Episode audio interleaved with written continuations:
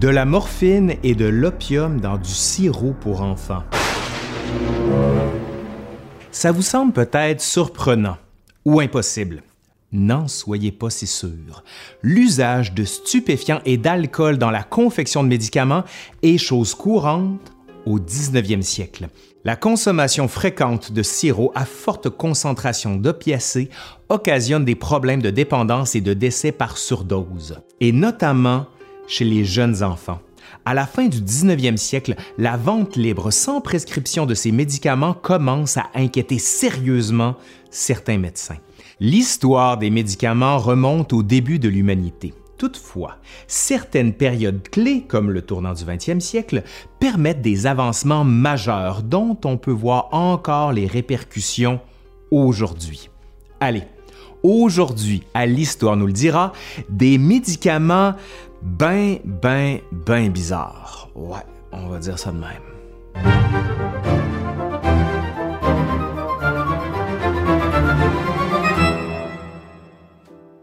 De tous les temps, les humains ont cherché des remèdes pour atténuer la douleur et pour guérir leurs maux. Au Québec et ailleurs, les ménagères ont longtemps fabriqué leurs propres remèdes dits de grand-mère. Vous allez voir, on a fait une vidéo là-dessus.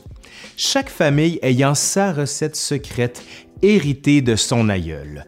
Connus pour leurs propriétés somnifères, le pavot et l'alcool sont souvent utilisés dans la confection de sirop maison. Ce genre de concoctions servent pour le traitement de la toux ou encore pour endormir le bébé, notamment lorsqu'il fait ses dents.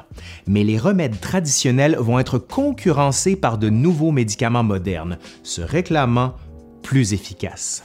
Le 19e siècle connaît de nombreuses révolutions, notamment la montée du monde industriel urbanisé qui transforme profondément la fabrication artisanale.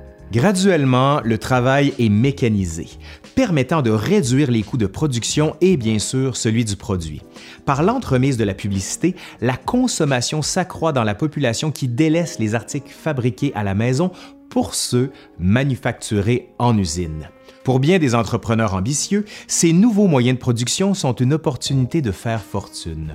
Le domaine de la pharmaceutique se révèle prometteur. Les progrès de la chimie permettent d'isoler les propriétés actives des plantes. Si l'opium est connu depuis plusieurs millénaires, c'est au début du 19e siècle que la morphine est extraite avec succès du pavot. Son utilisation médicale révolutionne le traitement des blessures et de la chirurgie, notamment les amputations sur les champs de bataille.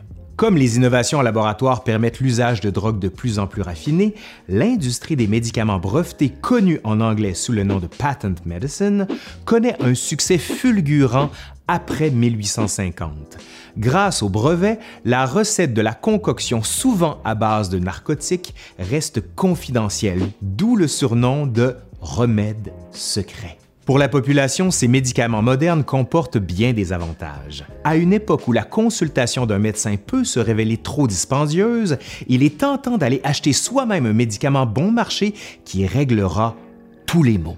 Sur les tablettes des épiceries et des pharmacies, un grand nombre de médicaments de ce type sont disponibles en vente libre. Bientôt rattrapés par la modernité, les ruraux peuvent également commander les remèdes brevetés annoncés dans les journaux par envoi postal, car tous les moyens sont bons pour vendre ces remèdes. Conçus par d'éminents docteurs et aussi de savants pharmaciens chimistes, ces médicaments encensés par une publicité tapageuse assurent la guérison de presque toutes les maladies, de la diarrhée au rhumatisme, de la colique à la sciatique. Wow!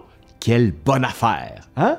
Les publicités les plus tapageuses dans les journaux sont certainement celles vantant les miraculeuses pilules roses du Dr Williams de la fin du 19e siècle, ou encore les pilules rouges pour femmes pâles et faibles du Dr Coder et Murrow au début du 20e siècle. Les arguments de vente misent surtout sur les témoignages enthousiastes de guérison et les traitements de multiples maladies.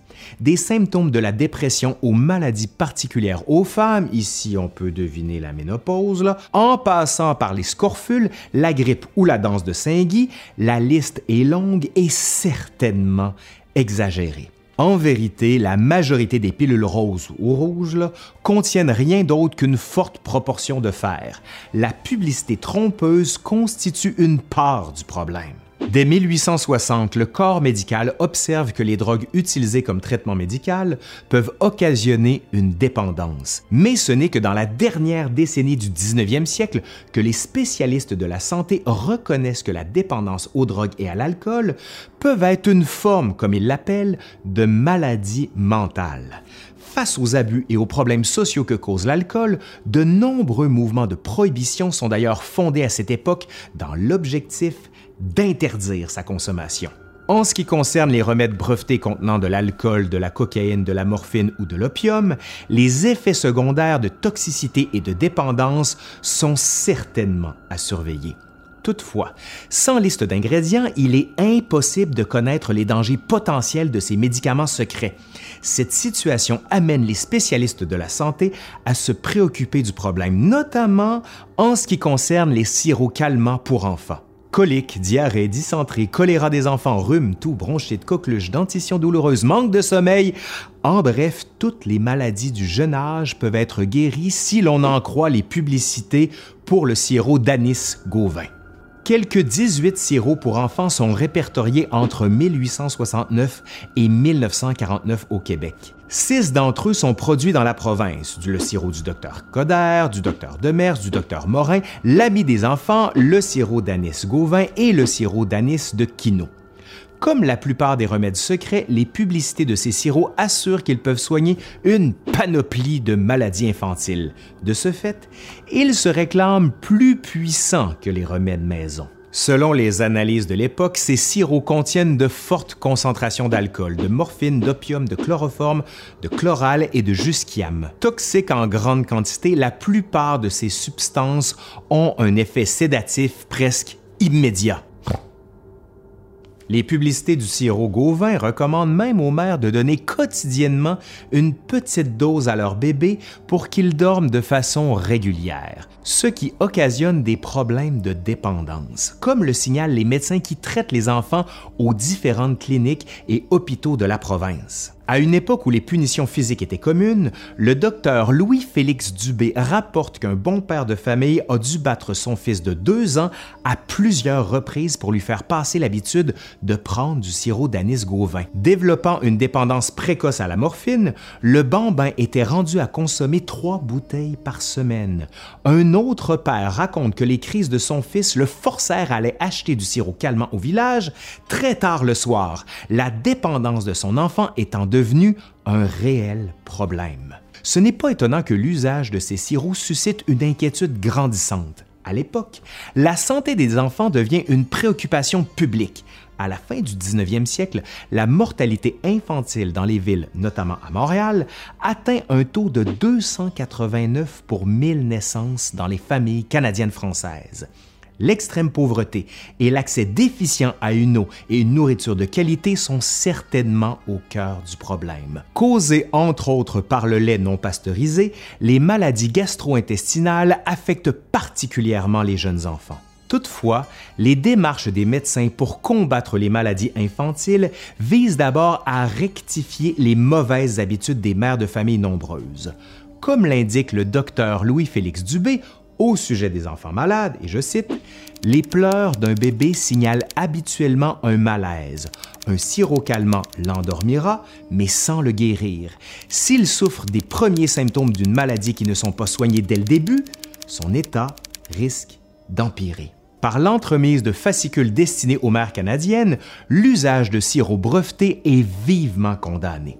En 1919, le docteur Louis-Félix Dubé publie un livret portant le titre Tueur d'enfants. Baby Killers en anglais, qui ne laisse aucune ambiguïté quant au danger des sirops calmants pour les petits. D'un ton paternaliste et culpabilisateur, l'automédication y est fortement déconseillée. Si le médicament breveté est utilisé, il doit être prescrit par un médecin qui indique également la dose à prendre. Bien que légitime, la vision des médecins s'applique mal à la réalité ouvrière. Avant 1968, au Québec, il faut payer pour avoir accès aux soins de santé. Lorsque la famille est nombreuse, la mère est débordée et n'a pas nécessairement le temps de s'occuper d'un enfant malade, ni même les moyens de consulter un médecin. Il est beaucoup plus simple d'aller à l'épicerie et se procurer un sirop calmant que l'on peut se procurer à l'époque ben, à crédit. Mais oui, même, on n'a pas d'argent, on le fait à crédit, puis comme ça, ça règle tous les problèmes. Du moins en apparence. Dans certains cas, il est préférable de faire dormir le bébé avec un somnifère afin d'éviter que le père de famille, excédé par les pleurs et épuisé par sa journée de travail, frappe le petit. Toutefois, avec de pareils médicaments à la maison, les dangers sont bien réels. Les surdoses accidentelles surviennent lorsque la posologie indiquée n'est pas suivie, ce qui ne manque pas d'arriver quand le parent est analphabète ou la gardienne du bébé est trop jeune. La dose réglementaire peut être simplement trop forte pour un bébé amaigri par la maladie. Certains bambins vont aussi ingérer une bouteille de sirop par accident, ce qui leur sera fatal. De 1825 à 1932 au Québec, les journaux et les rapports du coroner rapportent 84 cas de mortalité impliquant des sirops calmants, dont 26 citent le sirop Gauvin. Il est toutefois probable que le nombre de décès fut beaucoup plus élevé que ce que les archives officielles nous rapportent. Les dangers des sirops pour enfants, comme un bon nombre de médicaments brevetés à la publicité souvent mensongère, commandent une réglementation plus sévère. L'accès en vente libre en épicerie est l'un des principaux problèmes rencontrés avec le contrôle des remèdes brevetés. De pair avec les médecins, les pharmaciens militent depuis les années 1870 pour obtenir le contrôle des substances narcotiques à des fins médicales et la vente des remèdes brevetés, ce qu'ils obtiennent brièvement dans les années 1890. Toutefois, en 1899, la loi de pharmacie de Québec est amendée en vertu de la liberté de commerce. Les dangereux sirops calmants pour enfants retournent sur les tablettes des épiceries. Malgré ce recul, les médecins ne jettent pas la serviette. La santé publique est en jeu. Si les médicaments brevetés sont autorisés en vente libre, les règles de leur mise en marché devront être resserrées. Les plaidoyers des médecins sur les dangers des remèdes secrets se multiplient, confirmés par les coronaires qui rapportent dans les journaux les surdoses mortelles.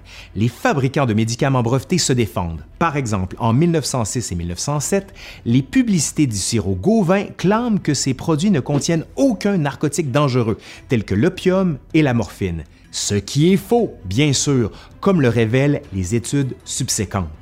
En 1908, un gain important est fait. Le gouvernement fédéral vote la loi sur les préparations pharmaceutiques ou les médicaments brevetés. L'étiquette des remèdes brevetés doit mentionner les substances dangereuses sans toutefois dévoiler au public la formule brevetée.